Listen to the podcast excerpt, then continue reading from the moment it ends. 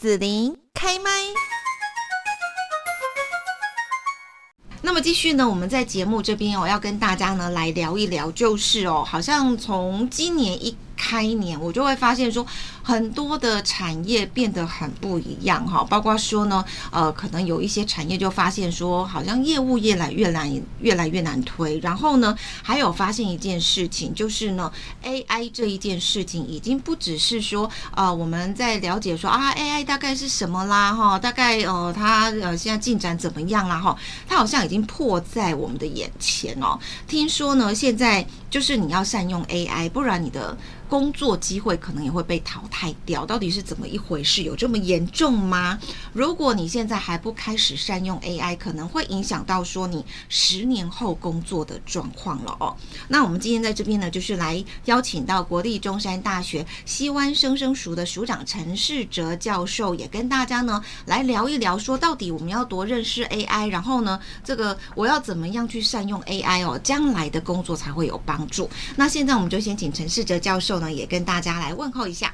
呃，子林还有各位听众，大家好。嗯，是好。那我想问一下教授，就是我们不是呃，这个今年一过年嘛，哈，然后年初大家就很多人就在说，哎，你有没有玩过那个 Chat GPT 啊，或者是一些 AI？最近还看到很多朋友哦，他就传说，啊，他用 AI 画的图，哎，拟真度很高，然后也画的很细腻，蛮厉害的哈。我不晓得说教授有没有玩过，然后。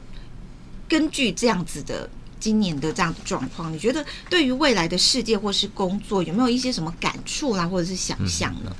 呃，Chat GPT 在 GPT 在最近这几个月来，已经其实是非常的这个红了哈。嗯。那这是自从推出来以后，大家使用的都想要去尝试它。嗯。当然我自己也是试用过哈。那我试用的领域大概就是，比如说一些。写的论文啊，还有一些帮助写信啊，尤其是写信部分，我就尝试说，哎，我比如说我要去投稿一个期刊，对对，然后投稿期刊它必须要有一个 cover letter，就是就是给主编的信，那我就下个指令说，哎，我要投稿到哪个期刊去哦，然后他就帮我请他帮我写一封那个封面的信啊，那哎，他真的写得出来，而且写得非常的不错。教授，你知道我考过他什么吗？嗯。我考的比较火了哈，当然第一个我就还好，正经八百就是请他写个新闻稿，对，我就把资料丢给他写个新闻稿这样子。我是觉得其实我不甚满意，但是呢，接下来两篇我就觉得超厉害的。对，有一篇我就请他说：“哎，我有一个朋友，他很伤心，你帮我安慰他好不好？”哦，他写出来了，我觉得很可怕，哦，太感人了。然后我就觉得，如果我是那位朋友，我会被他激励到这样子。然后接下来我就请他写一封信哦，帮我跟老板争取加薪这样。哇，他也写的这是头头是道哦哈，他写的让老板哦，我就觉得看了应该也会有点这个嗯，有点被激励到，说好像应该这员工可以加薪一下。对，他蛮厉害的耶。对他人性化，基本上其实他是一个可以你要跟他对话，嗯哦，然后学习。那基本上他就是透过那个收集资讯，然后来不断的改善自己，这就是 AI 哈，就是透过资讯不断的改善自己。诶，比如说我我也问过说，哎，我的名字陈世者是谁？然后他给我的答案是错误的。哦哦，比如说他说我当过诶台湾的总统啊，什么东西之类的，哎呀，还是行政院长之类的。所以说。它是一个学习过程，就是说你要跟他对话，他不是专门在回答你的问题，你要跟他对话这样。嗯，是，然后就他就会越来越上道哈。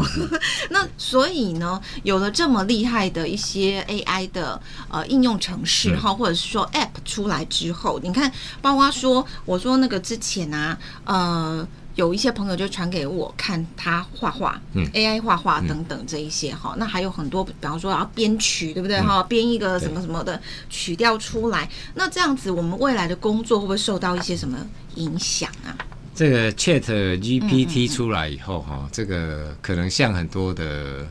比如说哎，我是总经理，我请他请我的秘书帮我写一封信，哎，可能 AI 就可以取代掉他，不需要秘书了。然后还有一些。城市，嗯，哦，尤其是基础的一些城市，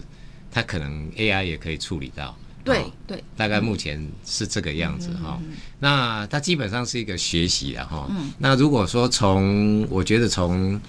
我们是管理学院对。哦，那的角度来看经营哦啊，公司的经营，我举个例子来讲，就是说，嗯，中山大学现在有在替一一家公司在开发一个软体，比如说，呃，一个一个旅旅馆业者哦，比如说他他用人脸辨识，他只要走进走进这个这个大门以后，他就马上可以在柜台上就显示出这个人的资料出来。哦哎呀，只要看看他有没有来过或是什么的哦，这个都是他在应用上面，还有人力资源管理的应用更是很广泛。就说我们怎么样去甄选员工，怎么去甄选到好的员工，嗯，还有据说据说像 Google 它已经有办法用 AI 的大数据，就是它以前员工的大数据，它可以预测到哪些员工未来六个月会离职，而且它的准确率会达到百分之九十五以上。哎呀，所以这些东西都是令人觉得非常恐怖的事情，这都可以可以更取代了人力资源管理的某些人的功能了。哈、嗯嗯。还有行销的部分哈、也是应用非常非常的多哦。透过 AI 的数据哈、比如说我们都很简单，你在你在那个在任何网络上面或任何购买，就是说比如说一些博客来或是什么什么虾皮之类的，你打上你要的字眼、哦，你在搜寻哪些一个，比如说一个袋子哦，可能后面他就知道你要你需要一个袋子，但后面出来的通通都可能都是一个一个一个类似你可能需要的东西，嗯，哦，这些东西都是一个很非常非常的的那个，哎，就说已经很人性化的东嗯，西了。是。那这样子来讲，就是说 AI 它可能还会取代掉很多人的工作哈。比方我说啊，刚刚我要想要写一个新闻稿啦哈，那如果我是老板的话，这样子记者我也不用花钱养了，一个月还是还是要好几万的薪水，你可能还要负担他油钱、通信费什么什么哈一些的这个呃其他的工作支出，对不对？啊，我现在只要能够呃这个跟发稿单位啦哈几个单位建立好好的交情，然后你就把资料丢给我啊，我也不就不需要花太花时间写嘛。嗯，好，我只要训练好我的 AI 之后，花一点点时间训练好它，以后我东西指令丢给他，嗯，新闻稿自己就会跑出来了。好，而且可能还不会有什么著作权上的问题，因为可能。呃，比方说，呃，陈教授，你是一家媒体的老板，我也是一家媒体老板，我们两个写出来新闻稿可能会不太一样，嗯，因为我们训练出来 AI 的那个喜好度模式是长不一样的，对，对不对？好，那到底我们现在接下来就是说要怎么去重新定义个人的竞争力呢？如果说像以主管呐、对不对？好，他们也会担心自己的工作会不会就被取代掉了？嗯，其实其实我们是 不管是人啊，或者是主管哦，员工或是主管，其实他必须要了解这个整个 AI 的大趋势啊，哈、就是说，呃，像我们来讲，就是可能我们中央大学它也培养了很多，呃，有开那个商业大数据的一些模组课程啊、那有很多学生他会去修。那现在公司里面也很需要那个像一些数据分析的专家，嗯嗯，哦，就是帮他们写程式的专家，哦，然后加上一些商业知识，哦，这些东西都可以结合去应用的。所以说，AI 的数据除了一些资讯机械的资讯职工的人才以外，他可能要有一些商业的头脑，然后去透过城市，然后来结合结合在一起。所以说，基本上主管必须要了解这个趋势。那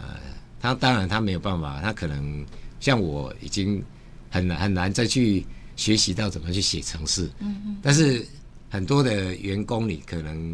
在聘用员工的时候，你可能会问到说：“哎，你会不会做这些嗯技术性的工作，然后写这些程式，然后然后帮我们设计什么东西？哦，这些可能，呃，未来。”基本员工可能有些必须要要具备的具备的基本的条件，这样。哦，是好。那前几年我们就在问说，哈，AI 会不会取代人类啊？哈，但是现在我们要问的就是说，AI 虽然不会取代你，但是善用 AI 的人可能会。就是以这个陈世哲教授您刚刚所讲，如果说我们今天是同样是主管然后，或者是一家公司的老板，然后呢，啊，我可能是那个呃，不太不太去学习哈，我大概就知道哦，AI 好像很重要，但我不太了解 AI 到底能帮我干嘛这样子。但老师，你可能就是很懂得怎么善用 AI，不管是善用 AI 的人哈，这个会操作的人，或者是自己也很会利用这些 AI 的小工具，对不对？可能你就会比我有更多的机会嘛，是这样子吗？诶，应该是，应该是，这个是一个技能，对。所以说，诶，很多的学生他们现在都了解到，嗯，他是必须要具备这个知识，所以说他们会去学。啊，他们去学这个工具，啊，那未来未来在企业里面，他们多了一项技能嘛，啊，而且他们也可以跟老板做一些建议，啊，怎么样用大数据？那现在像现在我们学校的商业大数据的分析这门课，其实都有每一年大概都有一些公司来委托我们帮他们做一些研究，比如说人的研究啊，哈，还有一些一些。商业方面的应用的研究啊，大概都会有，还有财务，财务很多。嗯，财务，因为尤其是像股票那个很多东西都是都是资料都非常非常大笔啊，大笔的资料最最适合 A A I 自己去学习的。哦，是，所以教授，您的这个中山大学那边类似像开这样的课，然后也有一些企业会去委托哈做这样的研究，所以你会掌握住比较多的一些新的资讯趋势，是不是？是是，我们会比较，我们也会去跟企业推销我们去年跟谁谁谁做了什么，做我们曾经做了什么样的合作啊，什么样的结果？哎呀，会会让人惊艳吗？这样的对对。对，但是现在企业委托我们会比较有一个大的问题，就是说他们的因为以往没有这个东西，所以他们数据的收集不足，对，或者是有一些遗漏，嗯，这个是我们目前比较困扰的事情。所以说，企业如果说你能够把很多的数据整理出来，嗯，然后我们去应用它，其实是会更。更好的哦，是的，好，那接下来就是要问一下陈世哲教授哈，你看这个时代的变化这么快，我就常在想说，其实我们大概不不过就。十年多前才开始用手机，你看现在哦，已经进步到说，呃，整个疫情大家都可以关在家工作，对不对？好，上课也可以关在家用视讯了，这样子哦，啊，不一定说学校的课堂一定要老师啊，好，然后学生坐在那边，好，那很多的工作模式其实都换了哈，所以我们要怎么样透过学习去提升我们自己的视野还有能力，好像变成是一件很重要的事情了，是不是？我想那个主管的部分，其实他就是要多看一些书啊，哈，然后他要让他在实际上去运用，就是直接去运用操作，他其实可能会有一些一些一些困难，但是你要知道这个整个大趋势的发展，还有一个学生未来，哎，你要雇佣的员工需要什么样的？背景跟资质，或者是你需要有什么样的资资深的资源，就像我讲的，就是说，哎，你可能需要有一个人才数据的分析，那你就不需要去委托